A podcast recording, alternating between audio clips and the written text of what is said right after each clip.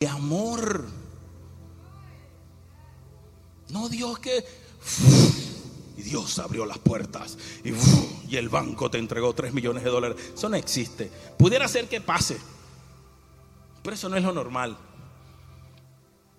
Dios te mandó a hacer algo. Empieza a caminar. Empieza a caminar. Empieza a caminar, que Él va a estar contigo. No importa tan duro que parezca el camino, no importa que ese papel no se quiera abrir, no importa que el lazo ni siquiera se quiera romper.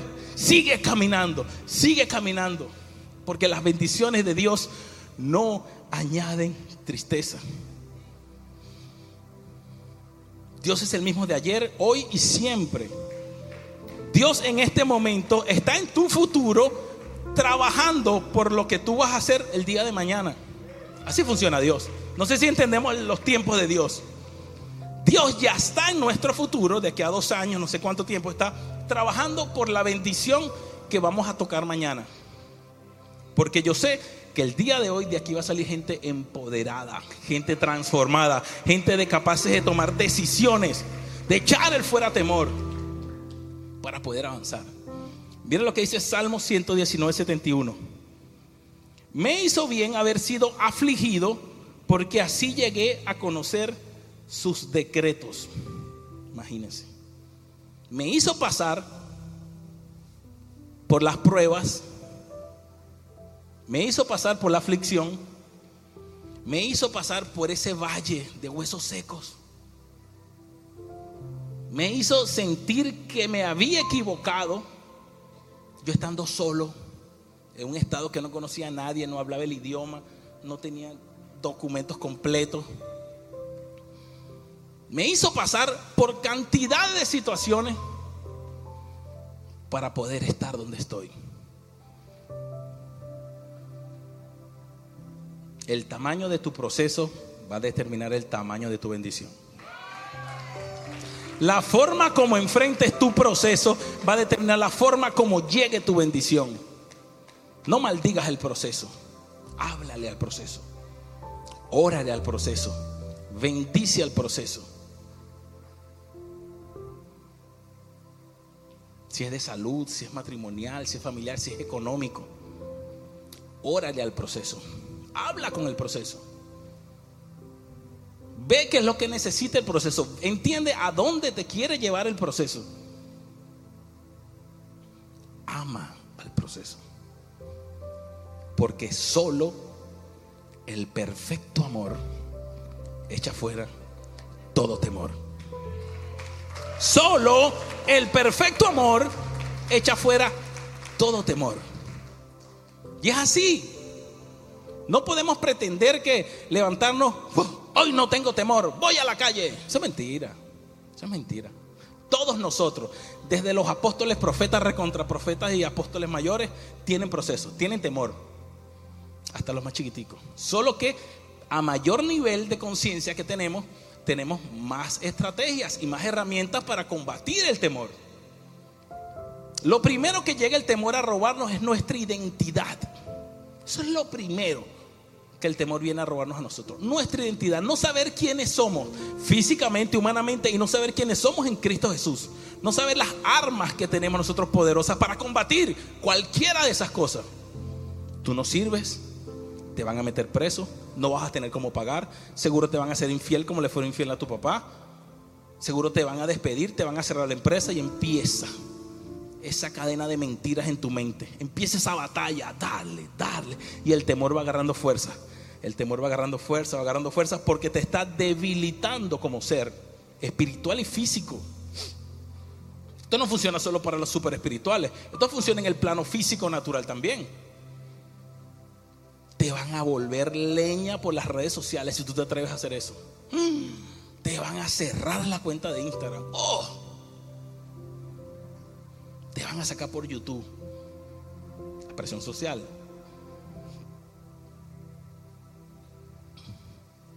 Cuando tú no sabes quién tú eres, cuando tú no sabes a qué estás llamado, cualquier camino te sirve. Entonces te es difícil tomar una decisión a dónde vas.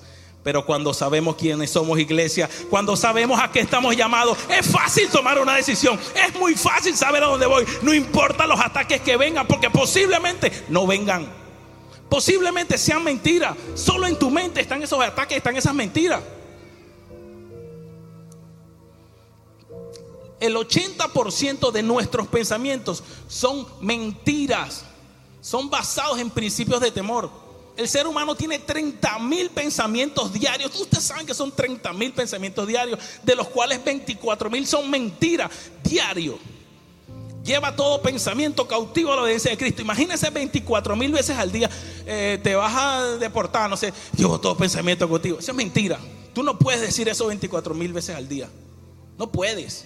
Pero cuando tú tienes una cosmovisión de que nada te tocará, por más que lleguen, ellos rebotan. Los 24 mil rebotan diario. Ellos mismos rebotan porque ya tú tienes un escudo de protección de que nada me tocará. Yo estoy haciendo a lo que yo estoy llamado. Yo estoy haciendo las cosas que Dios me mandó hacer. No importa qué pensamiento venga. ¡Pum! Cuando tú ya tienes tu cosmovisión, cuando ya tú sabes quién tú eres y a quién tú estás llamado, nada te va a tocar. Nada te va a tocar. Ahora cuando estás mal, cuando ni tú mismo te reconoces en el espejo, cuando tienes rato que no hablas contigo mismo. Oh, y ni siquiera me meto con Dios, contigo mismo. Cuando no eres capaz de sentarte y decirte, ¿sabes qué, Eduardo? Papi, tú estás metiendo la pata hoy. Tienes que buscar ayuda. Necesitas ayuda. Estás mal. No, seguimos creyendo que no la sabemos todas. De que somos súper poderosos. Y Dios está conmigo y no me importa. Y voy para allá y voy para acá en ocasiones tenemos que hacer un stop. ¿Cómo le habló el Señor a José? En sueño. ¿Sabe por qué en sueño? Porque despierto el hombre quería votar a la mujer. Claro, ¿y cómo yo voy a estar con una tipa preñada de otro? Me engañó, que yo no me como el cuento ese del espíritu. Tuvo que dormirlo. Y en ocasiones el Señor va a tener que dormirte.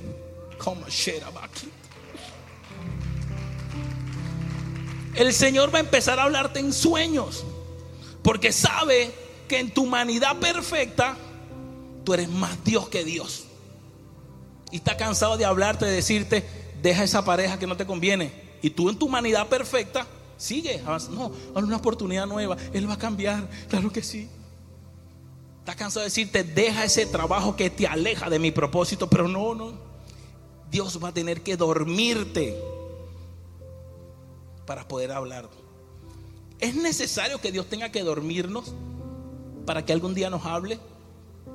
¿No es más fácil nosotros romper nuestra estructura mental? Quitar todos esos bloqueos mentales que no nos permiten avanzar. ¿No es más fácil, iglesia? Dejemos de creernos que somos perfectos y entendamos que el regalo viene con un papel difícil. El regalo que estamos pidiendo viene con un papel difícil. Eso, Gladys, no va a estar fácil. Tú sabes, abrir tu local. Viene en proceso. Pero ten la plena seguridad de que el Dios que te dio la palabra hace casi dos años, ese mismo Dios bendecirá tu negocio. Y no solo, oh, Shamakira, Baba, veo sucursales, Gladys, veo sucursales, veo tu logo en, en redes sociales, veo tu logo por todas partes. Dios te va a bendecir. Aguanta la pela, aguanta el proceso. Fácil no es. Nadie dijo que iba a ser fácil. Nadie dijo que iba a ser fácil.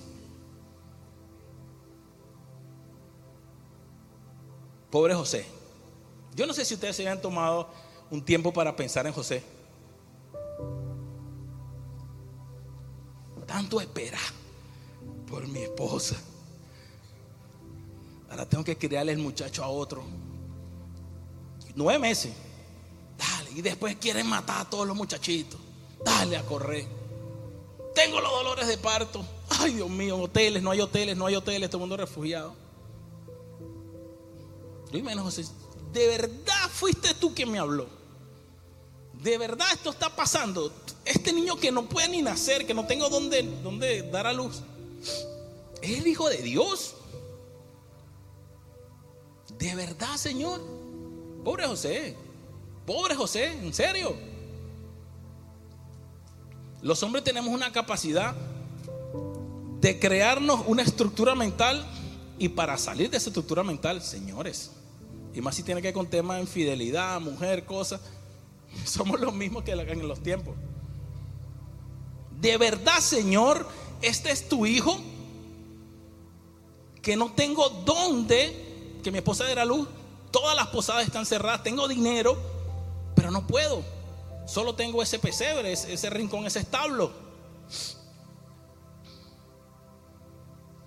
Increíble. Increíble. Yo no sé cuánto aquí estamos preparados para una bendición de tal manera.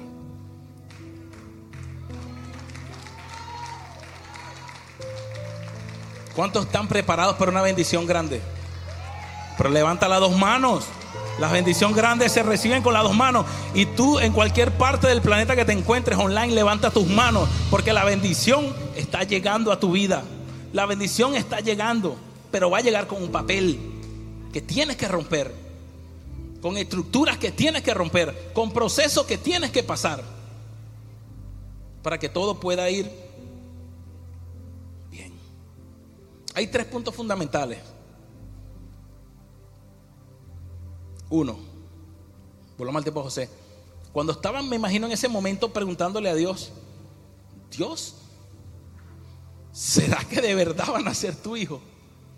No te preocupes si tú no encuentras hotel en tu proceso. No te preocupes si todos te cierran la puerta, como se la cerraron a José.